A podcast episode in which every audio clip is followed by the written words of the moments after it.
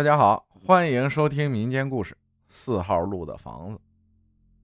一零年的时候还没过完小年，我一个同事接的项目，非要我来看看，想让我来帮他管理，我没答应，因为离南京有一百公里，我不想去。他说：“你来看看再说，让我别开车，他开车带我去。”在淮安的一个山里面，国资委搞开发，把村民都搬迁出来。这地方当时是四 A 级风景区，新建了一个小镇，就在进山路口，全是白色的二层小楼，依山坡而建，越往后越高的那种。我们把路分为一号路至五号路。当时我来了，就听说之前租房子给他们的村民反悔了，不租了，他们就找房子，我什么也没管。下午我朋友和我说，今晚不回南京了。我说那我们住哪儿？这地方没宾馆、酒店啊。他说房子租好了，我不想住。我说没有被子这些东西。我朋友坏笑的看着我说：“都买新的。”你妈，就是把我骗来的。这地方到市区一天只有一班车。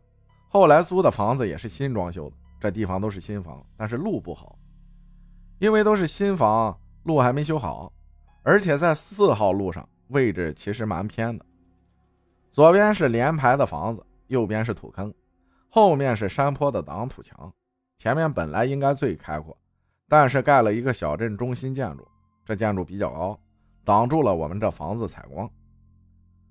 我们一共四五个人住新租的房子里面，房东家离这儿五公里，他家是养羊的，明天晚上要把羊赶进山里，房东就在山里过夜，早上再把羊赶回家，这操作咱也不懂。房东有两个儿子在外地上大学，租房子的时候有一个条件，就是大门上面的房间不租，万一他儿子回来得住。我们房子多也就无所谓了，就同意了。当然，咱也没有这间房间的钥匙。当天晚上吃完饭，我就坐在客厅用电脑看之前下载好的小说。我看东西入迷会忘记时间，同事都睡觉了，很晚了。我突然看见。楼梯口靠近卫生间的地方有白影飘过，我没害怕，我当时就看看手表，十一点三十。我想是不是看小说时间长了，眼睛花了，出现幻觉了？我没动声色，继续看小说，但是余光还是看着楼梯的位置。不一会儿又有白影飘过，我他妈确定这房子不干净，但是我无所谓。这时候我已经经历了很多离奇的事儿，下次和你们分享。我已经胆子非常大了，我就把电脑关了，上楼。我躺床上继续看小说，我想确认到底眼睛花没花，是不是产生了幻觉。结果没有再看见是任何东西。这事儿我没有和任何人说，我怕同事害怕，要么怕同事说我神经病。第二天我心也大，完全忘记这事儿了。我又坐在昨天的位置继续看小说，到了半夜，我突然又看见白影飘过。我立马看手表，又是十一点三十。我也发现了，只要不干净的地方都有自己的时间，很准时的。我没理会，继续看小说。后来在这地方混熟了，天天出去唱喝酒唱歌，每天一两点才回来睡觉，也没再看见这些东西。但是同事们都很奇怪，他们找到各种借口住到别的地方去了，什么吃早饭方便了，各种借口。最后就我和骗我来的朋友，我们俩住这间房子。我朋友经常回南京，很少住，基本上就我一个人住。而且他不信鬼神，所以我也没说这些。山里呢经常停电，有一次停电三天，我一个人住里面，啥事都没有。我有师傅，应该是有加持的原因吧。当然，我本来胆子也大。直到有一天我回南京碰见我师兄，我师兄很有道行。帮我解决了不少家里的事儿，这是后话了。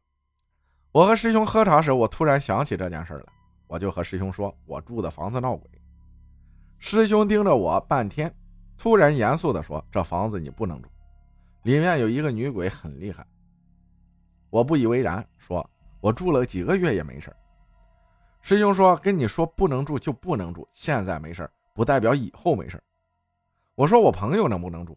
师兄说：“你都不能住。”他更不能住了，赶紧搬走。我回去就搬家了。其实房子呢是多得很，我只是懒得搬。一天晚上，我朋友来了，我们在办公室上网，到了十二点，我说回去睡觉吧。我朋友伸了一个懒腰，说等一等，然后就把抽屉一拉，我探头一看，里面是什么？就看见什么毛巾呐、牙刷什么的。我说你要干嘛呢？他说不知道怎么回事，他一住这房子就感到害怕，头皮发麻，头发都竖起来了。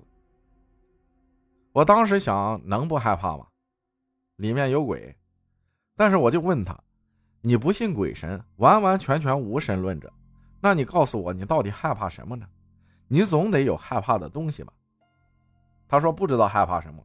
就是这种感觉害怕，所以啊，他每次都在办公室洗脸刷牙，回去就直接锁门睡觉。我呢不敢告诉他真实情况，就安慰他，引导他把房子退了。他说啊，这些村民是肯定不会退房的，因为房租还没到期。算了，他一个人住一段时间再说吧。然后我开车去了三号路，他开车去了四号路，一夜无话。第二天我眼睛睁开，他站在我床头。我说：“你他妈吓人呢！”他不管我说什么，就说：“那房子不住了，我今天就要下来和你一起住。”我先稳住他，说：“怎么了？”他说：“昨晚分开后，他就回去了。走到门口，看见楼上有灯开着。他说他还很高兴，房东儿子回来了，这样他不用一个人住里面了，而且还有说话声和其他的动静。”他进去直接去自己房间锁门睡觉。早上房东赶集回来，来房子玩。他起床后和房东聊天。